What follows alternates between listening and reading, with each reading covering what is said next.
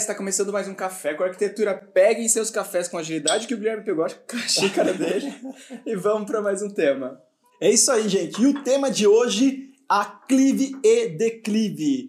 Nesse tema, vamos falar as diferenças topográficas entre esses dois lotes. No vídeo anterior, a gente falou como escolher um terreno e nesse vídeo nós vamos falar sobre duas diferenças topográficas de um lote. Não vamos entrar no mérito de insolação e nem ventilação.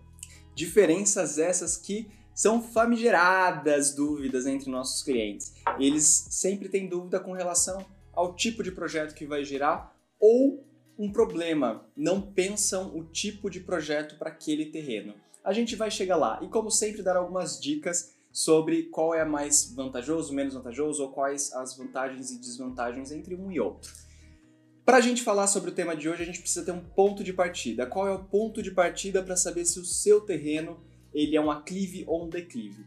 É a rua. Então, quando a gente olha de frente para o terreno, estando na rua, sempre vai ser um ponto de partida para você dizer: o meu terreno sobe, portanto ele é um aclive, ou o meu terreno desce, portanto ele é um declive, sempre da rua para o fundo. Perfeito. Por que, que é importante saber aclive e declive? Uh, alguns clientes querem construir uma casa em um nível só, quando o terreno é uma montanha e quando ele é uma pirambeira. Isso é importante porque porque a gente tem uma continha básica para saber se vale a pena ou não a questão do corte do aterro.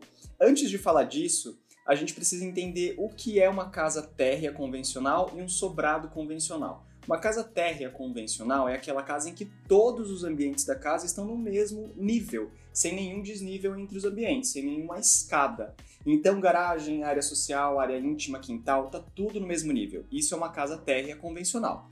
Um sobrado convencional são dois níveis. Então a gente tem o pavimento térreo, em que a gente vai ter a garagem e as áreas sociais, geralmente quintal, e o pavimento superior, com as áreas íntimas. Isso são tipologias convencionais. Quando você tem um terreno com aclive ou declive acentuado e ainda assim quer a tipologia convencional de térreo ou de sobrado, você precisa estar muito atento a qual é a inclinação desse terreno, a quanto no, fim, no final do seu terreno vai ter ali de diferença entre o nível da rua, que é aquele ponto de partida, e o fundo.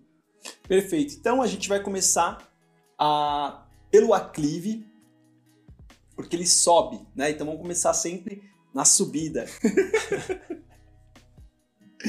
é, quais, quais são as principais tipologias de projeto vamos lá, vamos lá, vamos lá. É melhor, né? É. vamos falar sobre as diferenças das tipologias de projeto nos lotes de aclive e declive. Lembrando que até uma porcentagem de tolerância, que a gente vai falar uma inclinação no fundo do lote, num terreno convencional, se ele tiver 2 metros para cima de inclinação ou 2 metros para baixo de declive, isso é tolerável na questão de muros de contenção para que a gente trabalhe como o Caio mencionou, esses projetos convencionais, né? É, em um único platô. Ah, então vamos iniciar as diferentes tipologias de projeto a partir do lote em aclive, que é a montanha, que é a subida. A gente não vai conseguir trabalhar esse lote em aclive se ele for realmente uma montanha, ao menos que você faça um grande muro no fundo. Invista assim coisa de 100 mil reais para conter toda aquela terra e fazer ele plano quais são os pontos negativos? Principalmente, sua casa pode ficar enterrada com relação aos vizinhos, né? Se você quiser deixar ele plano, ter sombra, ter insalubridade. Ah, é, agora, se a gente for levar para uma maneira de seguir a ordem da natureza, não ir contra a natureza do lote, a gente pode trabalhar da seguinte maneira, em dois platôs. Em vez de trabalhar aquele muro grande no fundo, a gente traz para o meio, faz o platô no nível da rua e o platô superior ao cume da montanha.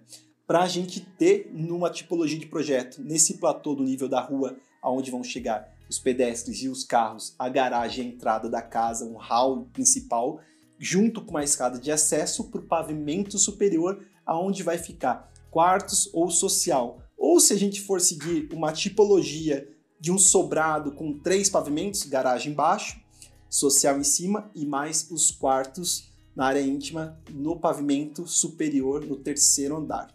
A dica que a gente está dando agora é a principal dica que a gente dá para todos os nossos clientes, que é nunca ir contra a mãe natureza, porque ela sabe como ela fez o terreno dela. Se a gente for contra ela, a gente vai estar tá indo contra o custo-benefício que a gente tanto procura no nosso projeto.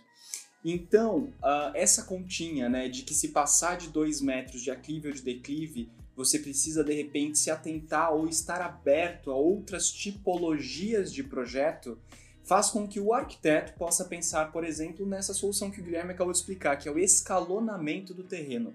Quando a gente escalona o terreno, a gente está falando em reduzir é, o custo de muro de arrimo e em potencializar as características naturais do seu terreno em prol de um bom projeto. Seja ele então com dois níveis, com três níveis, mas sempre pensando nesse escalonamento quando for um aclive muito grande. Quando for um declive, a gente segue a mesma lógica, a lógica do escalonamento, tendo várias tipologias possíveis, desde a garagem ficar em cima, no nível é, é térreo, e no nível inferior a gente trabalha a área social e quintal, ou seja, em cima os quartos vão estar como um sobrado, só que o acesso vai ser por cima. Então a gente tem que trabalhar um pé direito alto, a gente tem que tra trabalhar uma escada, para que quando você entre na casa você não tenha a sensação de que está entrando pelo pavimento das áreas íntimas. Outra possibilidade, de repente, é três níveis também num declive, porque você pode trabalhar embaixo toda uma área social de lazer, no pavimento térreo, sala de estar, jantar, cozinha, e no pavimento superior, os dormitórios. Então, estar aberto a possibilidades diferentes do convencional quando você tem um aclive e um declive muito acentuados é a principal chave para o sucesso do seu projeto. Perfeito. Lembrando, é, sempre consulte, antes de você comprar o lote, o estatuto do condomínio, porque alguns condomínios não permitem que você extrapole certas alturas de muro de contenção, é, saindo também, trabalhando na possibilidade do lote em declive, como o Caio mencionou, não só da parte de lazer, mas trabalhar garagem. Embaixo alguns, também. Embaixo. É. Alguns condomínios permitem, outros não. Então, por isso que é importante. O estatuto do condomínio vai dizer também a forma, né, a tipologia do projeto que ele melhor se adapta no seu lote ou no perfil do seu lote. É, porque isso tem a ver com o perfil do condomínio.